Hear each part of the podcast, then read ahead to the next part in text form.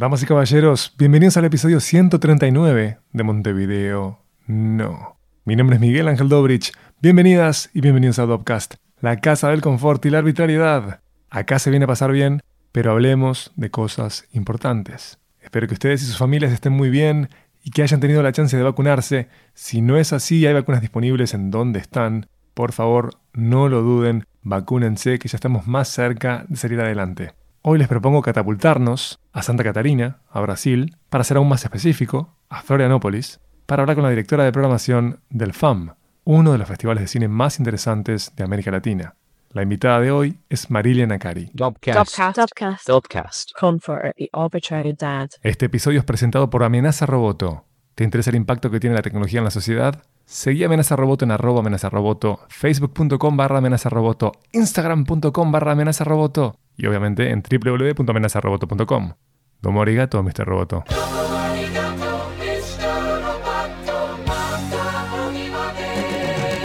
Con la pandemia, muchos aspectos de nuestras vidas han cambiado los festivales de cine han tenido que evolucionar para poder cumplir con su misión en este contexto de extrañeza. Ese es el caso del FAM. Tuve la gran fortuna de hablar con Marilia Nakari, que, como les contaba, ella es la directora de programación del FAM, pero a su vez también preside la Cinemateca Catarinense, Marilia se crió en el cine, como van a escuchar. Y ella está a punto de ser mamá, está embarazada seis meses, así que también su descendencia va a beber, en sentido metafórico, cine este, desde sus primeros días. Escuchanos desde donde prefieras. Apple Podcast, Spotify, TuneIn, Castbox, SoundCloud. Y si, por ejemplo, tenés ganas de escucharnos desde Feedly, si tenés esa patología, avanti, levantá nuestro RSS y dale de punta. Te acompañamos con confort y arbitrariedad.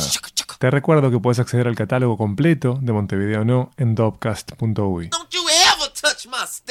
Estoy interesado verdaderamente en tener diálogo fluido con ustedes. Saben que me pueden escribir desde facebook.com barra Dopcast. Lo pueden hacer también desde el Instagram de Dopcast. Y por supuesto, tenemos la chance de pimponear desde Twitter en arroba Dopcast y en arroba mvdnopod. M, corta D, no pod. Puse énfasis en esa de final, ¿eh? Che, y obviamente estoy siempre atento a los comentarios que dejan en nuestro canal de YouTube. Si aún no te suscribiste, te invito a que explores todo lo que hay por ahí.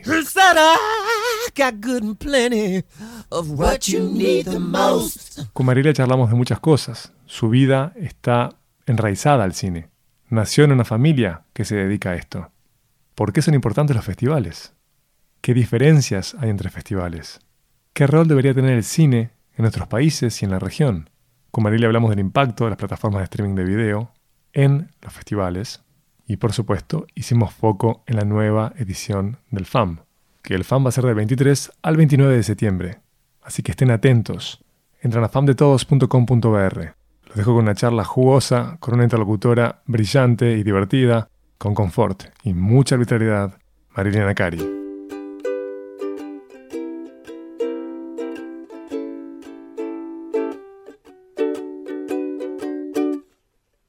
Yo empiezo a estar en fan, yo empiezo porque eh, la nena no tenía con quién estar, ¿no? El padre y la madre están adentro de este evento.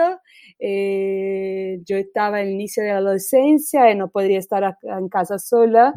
Entonces, y a acompañarlos. Y lo digo que mi, mi nana fue los secretarios de, de audiovisual de Brasil, porque yo iba a los seminarios porque el festival, además de, la parte de exhibiciones, eh, siempre eh, tenía una vea y política de la discusión. Entonces, eh, nosotros en cuanto ciudadanos de sociedad civil, ¿cómo, ¿qué hacemos para que la política de la cultura sirva a la sociedad? Entonces yo crecí, eh, eh, me mantengo hasta ahora creyendo mucho que el cine latinoamericano es una gran posibilidad de firmarnos nuestra identidad latinoamericana, eh, reconocernos como personas importantes dentro de nuestras vidas y que merecedoras de estar en la pantalla grande, merecedoras de contar nuestra propia historia y que nosotros no podemos apagarnos en lo que escuchamos que sea la condición de una persona urbana o, de la situación rural o de interior o, de donde sea, eh, con una idea de una cultura globalizante, achatadora, que nos, nos saca nuestras expresiones, eh, eh, nuestra matiz, toda nuestra historia y simplemente sirva a un capital, sirva a, una relación económica, sin que nos dé cuenta de, de toda, eh, todo lo que es rico de, eh, de, nuestro día a día, de cómo reconocer nuestras casas, cómo reconocer nuestra comida, cómo reconocer nuestros acentos. Eh, también, por ejemplo, por, por gran tiempo era como eh, trabajar en familia era algo bueno, después trabajar en familia era algo malo, como eh, es una persecución que no hace sentido desde que nosotros tengamos realmente eh, como ética, como principios que, que, que, en el otro, que nosotros que tenemos tantas leyes, ¿para qué sirven las leyes? Se nos sirven a, a los ciudadanos y se sirven para que puedan sacarnos, por ejemplo, la Amazonia, como está sucediendo en Congreso de Brasil ahora, ¿no? Entonces, eh, crecer en esta, esta jornada dentro de 25 años de festival, eh, yo digo, yo tengo más tiempo de festival de vida en festival do que vida antes de festival, ¿no? Entonces, esto sí un poco particular. Eh, me, me, hace tener este senso de vida, que es un senso social que obviamente yo soy muy importante en mi vida porque soy yo, ¿no? Necesito sobrevivir, pero eh, la sociedad es muy importante en mi vida. Eh, el cambio de la sociedad es muy importante en mi vida porque si eh, yo no puedo intentar hacer un mundo que sea eh, más armonioso para, para, estar en un día, no, no, no, hay un, motivo de moverse. O sea, para mí la vida, para todo que hacemos, necesitamos estar a, pensar de, de, qué manera estamos haciendo esto en sociedad de qué manera esto está a mover a sociedades mejor, de qué manera esto está a, trabajar que, todos tengan más oportunidades. Eh, entonces, esto nos, que, nos rompe muchos, eh, muchos paradigmas puestos en mainstreaming que nos dicen que tenemos que ser así o de otra manera, cuando podemos ver tanta diversidad eh, en el cine latinoamericano, tantas cosas similares dentro de las dificultades de la política latinoamericana, que no es simplemente por la cultura, pero toda la política de salud, la política de, de moradía, la política, bueno, de, de, cómo se despecha las personas. Perfecto. Lo que tiene interesante tu historia. sí, Miguel. Cuando quiera hablar, ah, me corta porque yo sigo bien. No, no, ya vi que, que, fuiste tranquila ahí, yo te dejé que fluyeras, este, Marilia. Es interesante que ya desde muy pequeña, desde adolescente, decías vos, comprendieras el uso social del cine. ¿Qué hace que un festival de cine sea un buen festival? Que tenga alma, ¿no? Que tenga un propósito que realmente se mueva, que, que la gente pueda eh, tener esta experiencia de, de, intercambio, que, que, tenga sus eh, alicerces también en prácticas eh, que impulsionen buenas prácticas también, o sea, que que nosotros no podemos estar con una película de, de los derechos eh, de amar a quien quiera, eh, no nos importar con la representación de, adentro del público o con la seguridad. Eh, o sea, que sea coherente dentro de, de lo que se forma, que se siga en esta coherencia con los cambios que los tiempos eh, lo pone, ¿no? Porque la sociedad sigue cambiando. Eh, el festival es, también necesita de la madurez que, que tiene la, la, jornada de una persona, así a comprender su, su rol en este momento, a comprender en su necesidad de cambiar. Bueno, si un tiempo yo estaba siempre eh, a, buscar la fiesta porque estaba en la adolescencia, después se, se, busca la responsabilidad porque ingresa a la vida de trabajo, después, bueno, así se sigue en la vida de una persona y así también, de una cierta manera, necesita seguir la madurez de un festival. Neces eh, tiene que tener eh, una responsabilidad más allá de sí mismo como nosotros en la sociedad. Así que, por ejemplo, año pasado cuando eh, nos, mm, nos, cambiamos para remoto por las condiciones de la pandemia, eh, nos hicimos presentes en los 10 países de Sudamérica, porque decimos, bueno, ¿qué nosotros somos? Somos eh, un festival de integración de este continente. No podemos estar simplemente aislados en Brasil. Necesitamos hablar con el público y los profesionales que está en los otros países. ¿Cómo vamos a exhibir una película boliviana o paraguaya eh, ellos allá no poder ver la película?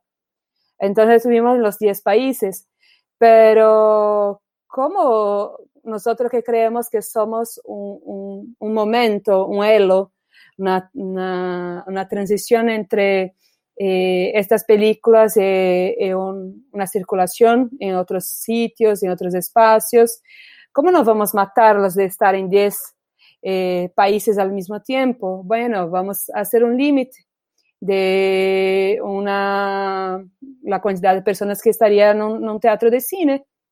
Entonces pusimos el límite de 300 personas. Así que para un buen festival necesita estar consciente que, que precisa reflexionar siempre, eh, más allá de sí mismo, cuál es tu consecuencia de tus acciones frente a los otros festivales, al mercado de, consumo del cine, a, la integración de los profesionales. Eh, creerse, ¿no? Creer la importancia que tiene para, su hall de, público, profesionales, eh, pero saber también eh, cuánto hacer por esto, cuánto escuchar también por esto y sus limitaciones. Yo creo que es más o menos así. Para el público en general, un festival se trata simplemente de poder ver películas a las que no puedo acceder de otro lado, ¿no? Este, por otros caminos. Eh, sin embargo, cuando vos diseñás un festival, tenés que eh, estimular que puedan nacer colaboraciones, negocios, que haya una parte de mercado que atiende el festival. Eh, tenés que dar buenos debates, ¿no? darle como un extra a la gente que participa de ahí. Eh, tenés que formar audiencias también, tenés que darle oportunidad a los cineastas este, del mañana con eh, la categoría de cortos. Em, dependiendo del festival, a veces se prioriza la cinematografía en algunas muestras locales también. Todo eso, eh, obviamente, es altamente pesado de armar. Y en el contexto de pandemia, fue un experimento este, para ustedes como para todos, ¿no? De cómo ir lidiando este, y llevando esto. La ventaja que contabas vos es que pudieron estar digitalmente en 10 países. ¿Cómo cambia el festival de ustedes, el FAM, desde la experiencia de laboratorio del año pasado a este año? ¿Qué aprendieron? ¿Qué se va a mantener y qué ya no va a ser como en la edición de 2020? Muchos eh, se mantienen. Eh, nosotros pasamos año pasado desde febrero hasta septiembre, cuando fue el festival, a, cambiar cosas, a dibujar el, adentro del contexto. Eh, una cosa que fue como súper importante en la decisión eh, acertada de lo que ya lo dice de, estar en los 10 países. Eh, la otra parte que digo que es como una posición política eh, de la política económica es tener 300 accesos por, por, película para que se pueda seguir con, con sentido de ir al próximo festival, que quizá puede ir una, una otra pantalla o un streaming. Eh, la integración. Nosotros siempre fuimos un festival de integración, así que no podemos hacer todo como pregrabado, porque si no, no hay intercambio, no hay, no hay la sensación de estarmos en un evento.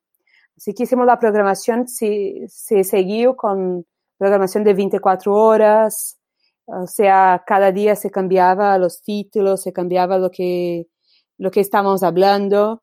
Eh, la parte todas de panel, de encuentros, todo en vivo.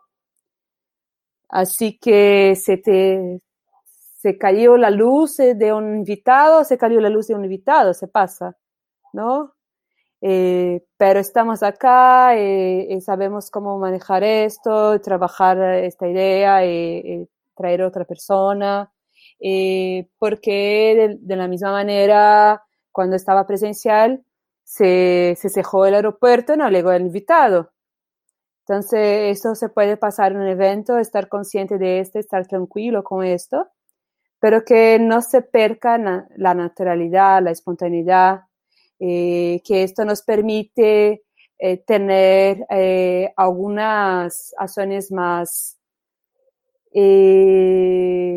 más preciosas, ¿no? Como la manera como mm, estamos hablando en vivo es distinto porque tiene un poquito más de siempre una, un frisón, una, un nervioso que deja esto más caliente o, o, cuando sabemos que no va a ser corts, así eh, se piensa cuando está hablando, pero en algún momento se interpola y sale algo que es genial entonces, cuando se está haciendo un evento que todo pregrabado, decimos, bueno, nos cambiamos a streaming, nos cambiamos a, a videoclases. No, no es esto. Podemos hacer esto también, pero no es esto que somos en cuanto a festival. No, no queremos dejar de ser un festival, un evento en vivo, un evento de, de interacción, un evento de encuentros, en un evento en que se, se puede pasar eh, imprevistos también. Entonces, esto sí se sigue mucho. El año pasado fue, fue bastante difícil armar la parte técnica, que muchos aún no, no, no sabían cómo manejar, e, e hicimos un estudio. Eh, y no queríamos mucho poder ver la persona que estábamos hablando y la persona ver dónde estábamos y ver los otros invitados también. Eso fue mucho tiempo de trabajo hasta poder colocar todo en línea, pero funcionó muy bien. Eh, queremos mantener este porque el contacto o ver una platea mismo que virtual es distinto, te, te da más ánimo de que hablar, como digo, eh, es como hablar al espejo, ¿no? Sí. Muchas veces. Sí, sí, distrae muchísimo. El verse dialogando es algo atroz, es algo que no, que no es recomendable. Pero bueno, salieron adelante. Tiene que ser nacido, ¿no? Totalmente. Tiene que ser así como. Totalmente. Bueno, salieron adelante, ya tiene como buenas prácticas, este, se van preparando para volver nuevamente. Y el cine a vos te ha hecho viajar muchísimo, ¿no? Este, cuando uno repasa tu historia, te permitió eh, recorrer este, parte de América, también te llevó a Europa. Y al ir comparando tu experiencia festivalera, ¿qué crees que al final diferencia a los festivales? Más allá de las categorías, ¿no? Este, más allá de que haya festivales clase A o como quieras denominarlo, ¿qué diferencia a los festivales? ¿Qué, diferencia hay en los festivales? Hay estos festivales más formales, estos festivales más mediáticos, eh, que tener a alguien que va a repercutir en la televisión es más importante hay estos llenos de plata, de que ovillo un poquito, ¿no? Porque nos hace falta financiación siempre. Eh, y hay estos festivales llenos de como gana, diría en portugués, no sé si hay esta palabra en español, es como que sabes que tiene eh, este ímpetu y que, que, hay un, un, porqué muy fuerte de hacerlo. Entonces, eh, que pasan a veces por muchas dificultades, pero que tienen mucha gente que los apoya, porque creen en, este sentido. Este sentido que puede ser diverso, ¿no? Que estos festivales generales que mm, eh, no tiene un, un, enfoque, pero que se nota que trabaja una, una misión, trabaja un, ideal, un sueño. Y hay otros festivales que mismo con enfoque no sientes esta alma, ¿no? Yo, yo, yo, siempre pienso mucho esto de amago, de aptidão, de, de, de eh, saber en tu inconsciente, eh, preferencialmente en tu consciente, de por qué estás haciendo esto, ¿no? Entonces, eh, se nota esto en los festivales también. cuando es un, un, festival hecho por la parte pública y cambia siempre la gente que, que está haciendo eh, la organizativa del festival, a veces se, se cambia mucho eh, quién, quién es este festival, pero hay estos otros festivales que ya tienen un, consejo o que la sociedad está realmente muy cerca y se pone más eh, firme. entonces, los que dicen me sigan o que lo tienen conciencia que necesita abrir un camino a los otros también. Eh, esencialmente es esto. Eh, para el público, vos dices que, el público general piensa que es simplemente una oportunidad de ver películas eh, distintas, pero yo creo que no es simplemente esto. Yo creo que hay, hay festivales que el público general siente que es más lo que ver estas películas, es poder tener contacto con estas películas y, el mundo de estas películas y hablar, expresarse. Entonces, cuando empezamos la formación del público, eh, mucha gente no sabe que va a poder hablar después pero siente la necesidad, y eh, eh, se para en, un pasadillo a hablar con alguien. Y después cuando ve que, que, el director está allá y puede hablar con él, es como un mundo, ¿no? Eh, se, se, torna una práctica, ellos necesito hablar. Entonces, al final de la sesión ves que no, no voy a salir de esta sala antes que me dejen hablar también. Yo veí este, eh, esta idea del mundo de este tipo y quiero compartir acá también mi idea del mundo. Y esto creo que cambia con el tiempo. Un festival siempre necesita del tiempo.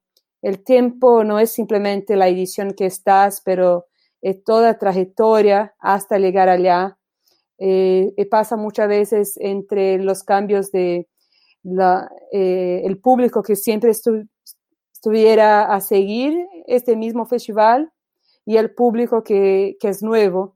Entonces, esta mezcla que, que hace con que este público eh, siempre tenga un, un, frescor, una novedad y una madurez, ¿no? Entonces, es siempre decir, preguntas básicas eh, mezcladas con, con, preguntas que dicen, bueno, cuatro años atrás, cuando estaba este director, yo vi esta película y ahora quiero hablar de esto por, por esta película que está a ver. Esto que es increíble. ¿Cuánto ha impactado el desembarco de plataformas como Netflix o como Amazon Prime Video en los festivales? ¿Te parece que hay un antes y un después de ese desembarco de las plataformas? Yo creo que este es un problema de Cannes y eh, festivales que necesitan mucho esta parte mediática y decirte que acá es la, la única primera ventana, el primer del primer del primer del mundo.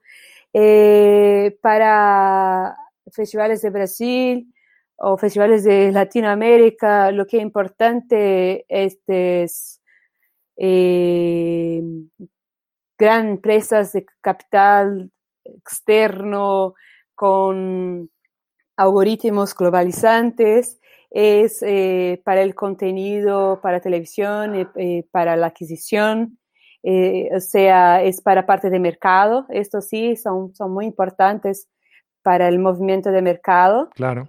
que tiene que tener ojos, de, yo siempre digo, hace, hace 10 años que digo, cuídate que en Sudamérica nosotros hacemos cine, eh, eh, a veces vamos a estar siete años a hacer una película. entonces ese es tu nene, esta es tu vocación, esto es, no sé, tal vez tu primera y última oportunidad de hacer una película o, va a pasar otros siete años a hacer la próxima. Y si, pasaste por tanto para hacer esta película que quiere hablar algo, porque normalmente se hace cine en Latinoamérica porque se quiere hablar algo, ¿no? No porque quiere experimentar una cámara. Eh, entonces, ¿por qué al final para exhibición vas a vender naranjas? Como si fueran todas iguales. Entonces, lo que pasa muchas veces eh, con la parte de, de streamings, eh, streamings que tienen la financiación, es que vendes naranjas aún antes de hacerlas, porque vendes tu idea y eh, cuando ejecutas estás súper contento porque tienes esta plata, puedes hacerlo, eh, te va a hacer una serie Netflix, pero después se convierte en producto original de ellos vos no tienes propiedades sobre este, esta obra, porque no es más una obra, es un producto y simplemente esto. Entonces, vos no sabes más lo que va a pasar con esta obra, ni, ni la finalización. Ellos que pueden decir, se va a cortar esto, o se va a tener esta imagen o no. Entonces, eh, lo más importante es apropiarse de, los sistemas para que se pueda estar adentro, pero comprender que su derecho estar adentro no es como una, una dádiva, no es como fui elegido por los dioses para estar acá. Es, eh, es también su derecho y que se puede aprovecharlo, pero que no necesita someterse siempre. Eh, y lo mismo con las películas, con las distribuciones. Cuando vas a, vender a una distribuidora de Europa para exhibir su película sudamericana, eh, no menos negocie eh, como ah, su decisión de decir sí o no para la exhibición en su continente. Ellos no saben qué está a pasar acá. Y no quieren saber lo que está a pasar acá. Esta es la verdad. ¿No? Entonces, eh, lo que cambia es simplemente nuevos nombres de empresas, porque ya existía este tipo de, caminos, este tipo de, trabajo, este tipo de contrato en, otros estudios, en otras distribuidoras, ¿no? Es, simplemente el boom del momento del canal que tenemos ahora. Eh, y nosotros tenemos que seguir con la misma gana de decir, bueno, yo sé que lo que estoy haciendo es sí especial, es sí distinto de acá y necesita ser pensado dentro de una estructura del ecosistema audiovisual y social de Latinoamérica. Perfecto. Estoy muy seria para ti, Miguel. Estás, estás mega seria, pero picante también. Tengo que admitir que estás picante también. Que igual tirás frases en negrita que son este, polémicas, provocadoras. Coincido bastante con el diagnóstico este que vos hacías en relación a las plataformas. Y mm, el otro día leí em, un estudio de consumo de mercados on demand este, en el mundo y como pasa siempre, los mercados que se destacan son Brasil y México, por un tema de dimensión. No me acuerdo si era de Ampere o si era de, de Parrot, pero una cosa que me sorprendió fue que en Brasil los géneros más consumidos, según este estudio, eran acción-aventura. Y pensaba, qué increíble este, que con la acción, el volumen de acción y aventura que ya tienen nuestros países, que la gente quiera en su momento, eh, que pueda aprovechar para elevarse, este, ¿no? Para, para ir a lugares más hondos o hasta para entretenerse, sea la acción y la aventura. Me quedé totalmente en shock con eso de Brasil. Y por ejemplo, con Estados Unidos no me sorprendió que previo a la pandemia, el género que más se consumía era el drama, y actualmente es comedia, ciencia ficción. Ahí se entiende, bueno, hay un quiebre, es querer narcotizarse, pero lo de Brasil me hizo pensar, acá lo que quieren es estar enchufados a 2.20 todo el tiempo. Tenés eh, el país que se prende fuego, este, perdón que editorialice, se prende fuego y después para descansar, ¿crees que se prenda fuego cosas, que la gente se mate a balazos? No sé. Me, dejó de cara. Pero uh, pensá que quién que, que, está a consumir esto, porque es streaming, y cuando es streaming tiene que tener una banda larga, ¿no? Entonces vos estás hablando de, de clase A, B, C, no más que esto, porque mucho de la población de Brasil tiene acceso a la Internet, pero mucho por móvil. Entonces va a utilizar el acceso de Internet para videos más cortos, YouTube, eh, para WhatsApp, para redes sociales de comunicación. Utilizan mucho videollamadas, eh, pero después para, para streamings, a veces sí, a veces no, ni siempre se puede consumir tanto, la banda se, acá, se agota, ¿no? Eh, ese pensar en la clase A, eh, ellos no están a salir de la calle, entonces ellos no están a, sentir esta energía eh, de la guerra civil que, que sigue en Brasil. Eh, se admiran con lo que se pasa en la pantalla. Eh, cuando hay una película que, que cuenta de la violencia en Sudamérica sin romantizarla, ¿no? O sea, que no sea una tropa de élite que hay un héroe que, que mata a todos y que esta es la única salida de, del país, pero cuando tiene un, un, siete cajas o cuando tiene una otra eh, película que va a hablar de esta violencia, pero que, que, que, que sigue en la miseria, que sigue con la dolor de la gente, dice, ¿para qué? ¿Para qué poner esto en la pantalla? Eh, para decirnos que somos todos miserables, ¿no? Entonces, hay una distinción muy fuerte de lo que es eh, la acción que se consume, ¿no? Eh, yo llamo, ah, vamos a ver una película de pa, pa, pum, pa, uh, ¿no? Es como una utopía de que va a haber lucha, va a haber balas, tiros, va a haber eh, a un alto en velocidad, eh, bueno, una explosión con, con suerte. De pronto, no, no, no, es realmente una narrativa, pero en algún momento van a salir hoteles súper chiques, en un restaurante o una playa paradisíaca al final, pero no, no, hay realmente un problema social allá.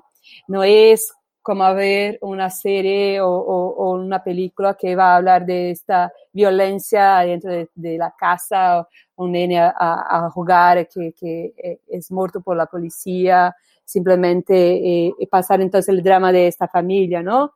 Se va a pasar el drama de, una familia que, que no, no, no tiene ese, este drama, ¿no? Se va a ver algunas películas acá de, de super casas, como eh, eh, a veces el drama está limitado a, a la empleada doméstica, ¿no? O sea, se, la acción realmente no está donde está la acción en la calle.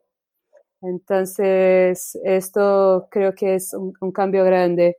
Eh, se consume comedia acá con, con muy específicas, ¿no? Entonces, también son, comedias mucho más cerca de la televisión. Eh, pensar qué, se consume en la televisión, y qué se consume realmente si hay ofertas distintas en la televisión, porque la televisión abierta tiene este, esta dificultad de que eh, vos es obligado a ver si quieres ver. Si no es obligado es porque, eh, bueno, no prenda la, la, televisión entonces, ¿no? Porque no hay, no hay muchas opciones de, eh, de géneros, no hay muchas opciones de, de programas, ¿no? Eh, son, son muy similares. Así que creo que eso también un poco mismo la clase D se cambió el consumo por, por streamings pero fue otro tipo de, de, contenidos, ¿no? Y estas producciones más caseras, más comunitarias también tienen cierta fuerza, que es interesante. No sé, ¿cómo es el consumo en Uruguay, por ejemplo? De género, no tenemos ninguna clase de rastreo. Digamos que si un uruguayo medio quiere ver qué se consume en Netflix, debería tener que confiar en el top 10 de consumo. Si eso fuera la realidad, creo que tenemos que eh, suicidarnos colectivamente. si de verdad lo que más se consume es ese top 10, no tenemos sentido eh, como civilización. Eh, pero no, la verdad es que no, no sé qué se consume y digamos que... No sé, así negativo. Digamos, si esa muestra fuera de verdad, que no lo sé, Uruguay sí tiene un grado de conectividad muy amplia que cruza todas las clases sociales este, y que va desde las ciudades al interior. Entonces no tenemos el problema de conectividad que puede tener, por ejemplo, eh, Colombia eh, o hasta Brasil, no solo por un tema de, dinero, sino por un tema topográfico. ¿no? Digamos, Uruguay eh, es tan aburrido topográficamente como los uruguayos. Entonces no tenemos este, grandes problemas que puede ser para cablear o que haya interferencias porque hayan picos. Entonces, este, hay conectividad. por supuesto, Netflix no es la única plataforma este, que se consume, pero en toda América Latina Netflix es la plataforma dominante. Em, Netflix y por fuera de Netflix, si hablamos de algo que no es SBOD, YouTube, ¿no? que se consume muchísimo también. Em, pero si esa fuera la muestra, insisto, tendríamos que eh, hacer un harakiri colectivo y cesar de existir. Así que no, no sé qué se consume. Eh, yo abrazo que existan las plataformas porque disfruto de poder eh, ver obras que antes se conseguían de manera pirata o que para verlas tenía que ir a, un festival, eh, lo cual es siempre ridículo. es muy ridículo que para ver películas de mis vecinos tenga que irme a Europa o a Estados Unidos. es totalmente ridículo. Y con Netflix, por ejemplo, este, o también con Prime, me pasó que pude ver películas, por ejemplo, brasileras, que de otra manera no, no iba a poder ver. O películas que vi en un festival que quería volver a ver, por ejemplo, Aquarius, que el modo para volver a verlas era tener Netflix. Si yo no tenía Netflix, no podía ver Aquarius. O si, por ejemplo, quiero ver, eh, no sé, documentales de Gabriel Mascaro, eh, creo que estaban en Movie. Ya sé dónde puedo buscar a cineastas que me interesan de los países vecinos, pero que conocí gracias a los festivales. O sea, si yo no hubiera estado en festivales trabajando, yo no sabría qué buscar. Eh, y me imagino que ese es un problema general. Esto porque aún tenían en, en Montevideo una cinemateca aún fuerte, ¿no? Por, por mucho tiempo la cinemateca uruguaya tenía un trabajo fuerte. Vos vives en Montevideo, ¿no? Yo vivo en Montevideo, fui socio de Cinemateca por muchísimos años. Para mí fue vital en mi juventud Cinemateca porque tenía eh, programación increíble y yo tenía el tiempo para poder con mi pase mensual ver horas y horas todos los días. Y era algo normal para mi generación. Yo tengo 41 años. Este, fue fantástico, fantástica, o sea, la experiencia de ser socio de Cinemateca. Hoy en día no soy socio, pero lo que sí me pasa con Cinemateca es que me interesa para mis hijos, porque hay programación que ofrece Cinemateca que no tienen las multisalas. Entonces, usamos más a Cinemateca este, para, para ir por esas películas que están increíbles con ellos. Para hispanohablantes también, Argentina Latina, hablando de plataformas, ¿no? Que es Por supuesto. Una, una plataforma también con, con, otro intuito más gubernamental que, que, realmente valoriza las obras también y que Brasil y Argentina están fuera. Argentina porque estaba ya con el plan de hacer el cinear como su propia plataforma solito. Sí eh, y Brasil porque ya estaba en sus crisis políticos, diplomáticas, ¿no? Que quería estar eh, como a no, no, ver más que hace parte de Sudamérica, entonces no se integró a, este proyecto.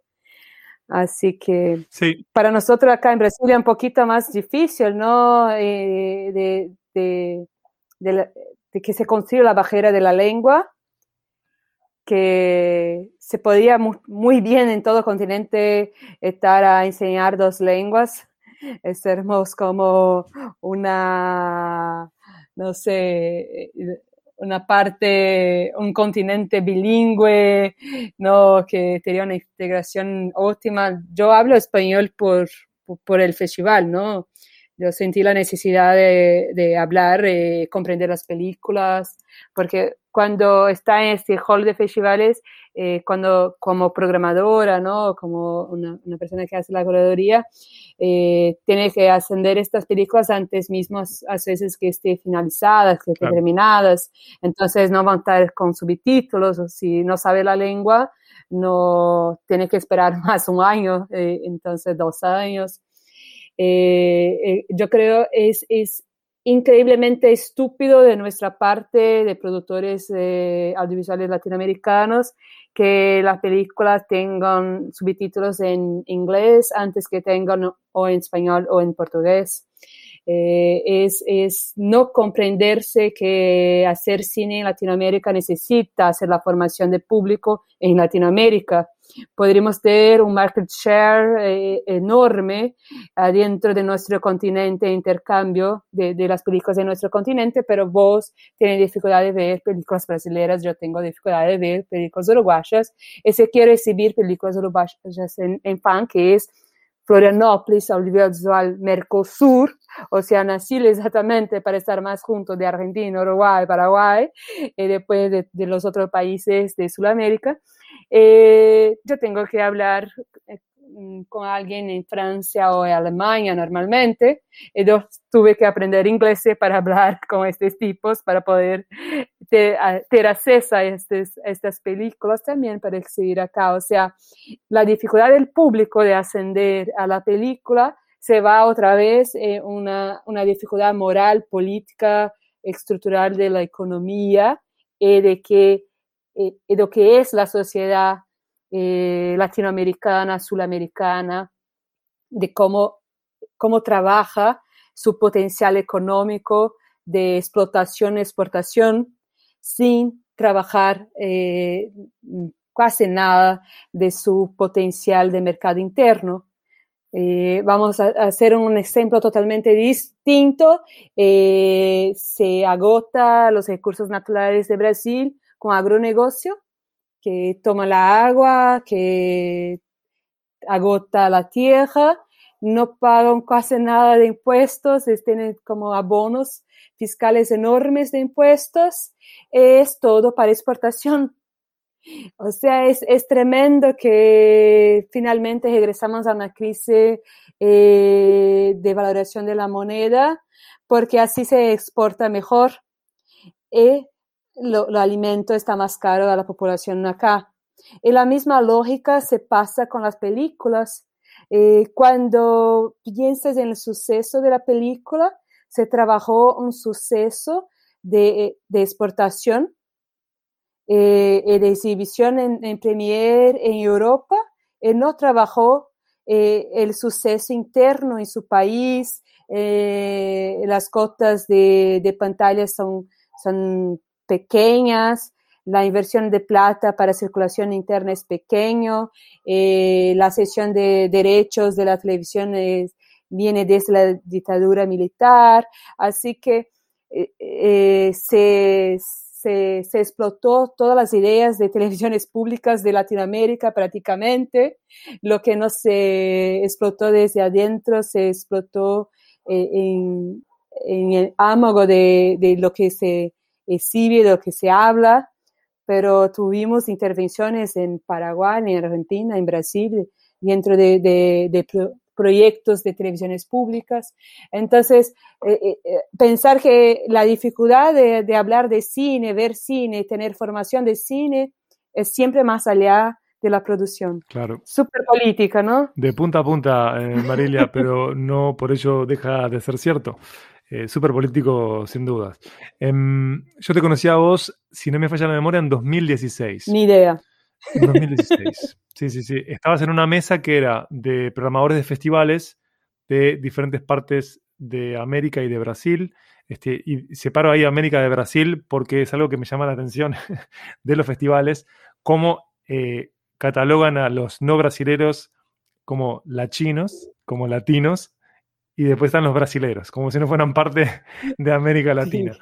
Eh, y estos problemas, este, obviamente eh, fueron problemas este, planteados en ese diálogo eh, son problemas planteados antes de ese diálogo y son problemas que van a seguir planteados a futuro porque no se ve eh, una salida posible. En el caso uruguayo, realmente por el sistema de exhibición este, y distribución que hay, obviamente se perecen las películas hollywoodenses, las películas locales tienen poca chance de florecer, en general no están más de dos fines de semana, eh, con un segundo fin de semana con muy pocos horarios, el público no responde y hay una correlación entre el no formar al público y no tener buenas políticas con que finalmente no vayan a las películas. Eh, yo me pongo a pensar en el último gran hito de cine uruguayo, era una película em, que se llamaba Mi Mundial, que era la historia de un niño ah, que la rompía jugando al fútbol y que terminaba jugando al fútbol en Brasil. Ese fue el último hito. Este, y se considera que una película uruguaya es exitosa cuando consigue estatuillas este, en otros festivales. Pero el mercado uruguayo para el cine uruguayo es poco relevante. Es realmente poco relevante. Sí, la formación de público es esencial, ¿no? O sea, cuando acá en FAN tenemos ya muchos, muchos años, eh, tanto la muestra para la infancia y la juventud, donde se trabaja eh, traer, eh, llevar al cine niños de la escuela pública, eh, invitar también para que se vayan los niños de, escuelas privadas, bueno, que es otro tema de Brasil, ¿no? Las distinciones de las escuelas. Ir año por año cambia tanto los niños cuanto los enseñantes.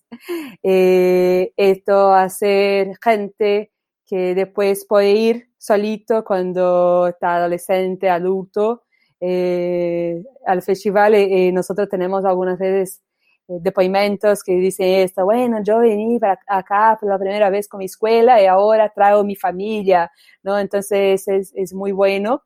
Pero también tiene que ver como cuando pones una película en cartel, en cine comercial, eh, una película brasileña, eh, vas a ponerla a las 2 de la tarde. Eh, ¿Quién puede ir a verla? Los jubilados y algunos estudiantes con suerte. O sea, la saco incluso a veces del fin de semana porque la otra tiene más posibilidades. cuando saca una semana, simplemente dos, no más, eh, porque no, está a, no, tienes retorno de público, no dejaste el tiempo de delegar la noticia, porque también nosotros hacemos una película de un, millón eh, de, reales, vamos, a ver, ahora con, el cambio que está eh, el dólar, podemos decir que es 200 mil dólares una película, esto para, para Hollywood no es ni la, la plata de, de, la promoción en un país, se invierte mucho más en la divulgación de, de la película eh, por un país, lo que nosotros tenemos de plata para hacer la película para todo, ¿no? Desde la idea hasta la distribución.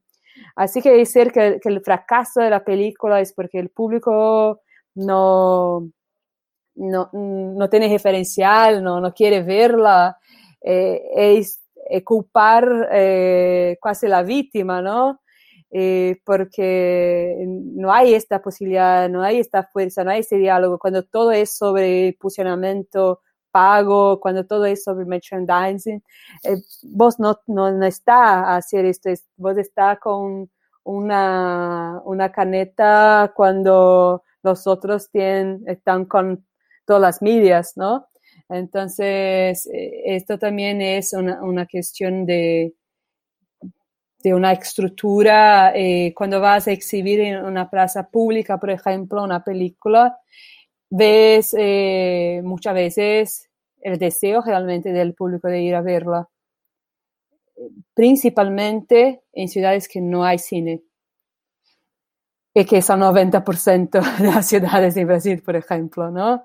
Eh, pensar que nosotros tenemos menos salas de cine hoy de lo que teníamos en 1970 es una idea también sobre lo que se está eh, aportando en cuanto a evento social.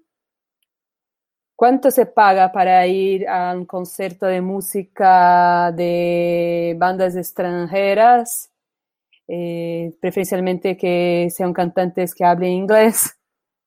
¿Cuánto se paga ir al cine? Eh, ¿Cuánto es mi esfuerzo de deslocamiento? ¿Dónde está este cine? Que me siento cómodo de ir a este cine. ¿no? Yo pienso que una idea, simplemente como un diseño de ideas sin que sea aún un trabajo investigativo serio, es eh, que deberíamos trabajar principalmente en los próximos años con toda la pandemia y todo más, y todos los problemas urbanos que tenemos, pequeñas salas de cine en bajíos, ¿no? E, es, la misma idea del consumo de, de verduras. Eh, se, necesita viajar 30 kilómetros, no es más bueno. Entonces, tiene que ver cosas eh, para estar y eh, disfrutar en tu bajío, para que se pueda hablar con tus vecinos de esta película, para que sea 50 sillas nomás, y que se pueda... tenemos que regresar a la escala humana. No, ya probamos que todo lo que hacemos así como para para un continente de una y que, que tiene que, que, ser de una manera que atendan todos a todo momento, no fue saludable el mundo. Entonces, eh, la conexión de, del cine local también se debe ser por, por, el consumo local y que este pueda ser un evento, que pueda ser entretenimiento, que, pero que pueda realmente ser una acción eh, que involucre una comunidad, que sea social, porque el cine es comunitario. El cine se hace en colectivo, se hace para el colectivo y para que sea disfrutado en colectivo. Cuando sales de la sala de cine del mall, eh, mira al lado y no puede hablar con nadie, no se siente cómodo para hablar con nadie, eh, es como una experiencia de colectivo de redes sociales es una experiencia eh, como vacía en el colectivo. Están todos allá, todos ven a todos, pero no existe una conexión en el colectivo. cuando está, eh, mira a tu vecino o el tipo de, la panadería, vos hablas, eh, ¿qué, ¿qué pensaste de esto? Eh, mira, esta parte fue tan espectacular, ¿no? Y sabes que otro que está pasando por el mismo es, el, eh, es, es, Manuel, no sé, ¿no? Sabes, eh, eh, regresar a la conexión, porque el cine hecho para, para transmitir esta conexión, transmitir estas experiencias que se pueda ver en el espejo, entender un poco más allá de la sociedad, ¿no? Entonces, eh, si estamos todos eh, tan aislados, eh, de facto, papá boom hace mucho más sentido porque no necesita hablar con nadie de esto después. ¿Cómo aprecio el uso de onomatopeyas por tu parte? es oro. Ya que hablabas de... Va a ser muy, muy importante para el nene. Vital, va a ser vital, seguro. ¿Cómo es que van a hacer ustedes con el FAM en esta edición que se viene para que exista verdaderamente este, esta experiencia colectiva, esta experiencia de diálogo también, cuando vamos a estar todos a la distancia? Año pasado pudimos eh, rescatar eh, nuestras charlas con los realizadores y a invitar también eh, público a estar junto.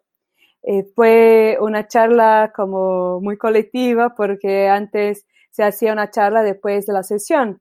O sea, era un realizador con mm, la inquisición del público, ¿no? Entonces, haciendo a distancia, pudimos invitar todos los realizadores a, la misma sala y hacer esta charla que no era simplemente sobre mi película, sobre, pero sobre estar en películas, sobre estar en la sociedad, trabajar por esto, eh, eh, podría estar un tipo que recién empezó con, con una muestra regional junto con un realizador que está con sus premios, está el quinto, sexto eh, largo, ¿no? uno que decía, no, no me pasé mucho tiempo haciendo este documental, necesito cambiar mi vida, voy a hacer ficción. Y yo reía y falaba, bueno, conta para este, ¿cuánto tiempo demoraste a hacer tu ficción? Eh, que, que necesitaste hacer un documental en la investigación para hacer la ficción, o sea que eh, pudieron cambiar mucho más esta experiencia, fue muy rico. Eh, dejar, creo que cada uno en su casa de alguna manera ya acostumbrados con las lives, con, con las conferencias, estaban más relajados para hablar también. O sea, esta interacción fue, fue muy preciosa para mí y creo que para los participantes, por lo, por lo que escuché después de ellos, también fue. Eh, queremos que eso sea cada vez más potente y el público también que, que comprenda esta potencia de, de esta participación, ¿no? Eh, que pueda, por ejemplo, hace muchas veces es, eh, no vi la película, este, escuché por una que, que, vi, entonces voy a escuchar de eso otras películas y, me da gana de verlas. Entonces empiezan a, a, a buscar las películas otra vez, Así creo que, que la bulia se puede hacer. Ese, eh, hablé mucho mal de las redes sociales, pero las redes sociales también se puede apropiarse, ¿no? Una cosa que, que viene ya del 1920, manifiesto antropofágico, ¿no? Apropiarse. Eh, lo digo es, yo también tengo derecho de estar allá, eh, yo puedo hacer esto, eh, este sistema, eh, de alguna manera que me condena también trabajar a, mi favor. Eh, nosotros, eh, por ejemplo, eh, ya hablo a veces que es como hablar de minorías, ah, las minorías de este país, pero que, que en números absolutos son mayorías. Entonces, la minoría tiene que se dar cuenta de su poder, mantenerse unidas para que se puedan apropiar y hacer con que el, el sistema se caiga o se o que se, se, trabaje a favor de ellos, porque nosotros somos mayorías, las mujeres son mayorías, eh, los latinos, ¿no? Entonces, eh, los, los paros, los, hay un montón de, de, cuestiones que no están tan ínfimos en números, que, pero estamos ínfimos por, por el agotamiento de la opresión y por quien sigue con la plata arriba, pero que podemos eh, trabajar, por ejemplo, con las redes sociales a favor, a, a hablar de, de, la cosa, de estar juntos eh, en momento en vivo. Entonces siempre se puede estar hablando en vivo junto, hacer preguntas. Y, y cuanto más interacción hay, más vemos que podemos abrir otro espacio para esto también, ¿no? Entonces es un poco ahí sí funciona el mercado en la parte de demanda, ¿no? De, de búsqueda. Entonces, eh, saber entender estos términos que a veces son tan crueles, pero que también pueden ser apropiados socialmente. ¿Cómo podemos hacer para participar en el FAM como público y cuáles son las fechas del FAM? Este año el FAM se va a hacer de 23 a 29 de septiembre para el público general.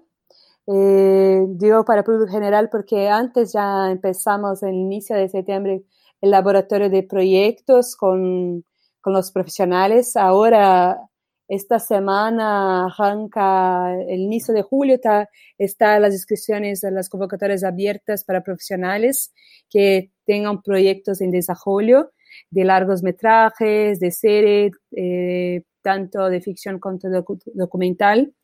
Eh, de estos dos son seleccionados y hacen toda una consultoría, pasan por muchos otros profesionales como una clínica de, hasta que llegue al festival y presente sus proyectos para que encuentre otras eh, empresas, eh, productoras, lo que sea, que los apoyen también en el proyecto y que tengamos nuevos proyectos al, futuro pero para el público a ver las películas, eh, también para que vea eh, charlas, eh, los debates que hablamos y otras, otras actividades de 20, 23 a 29 de septiembre.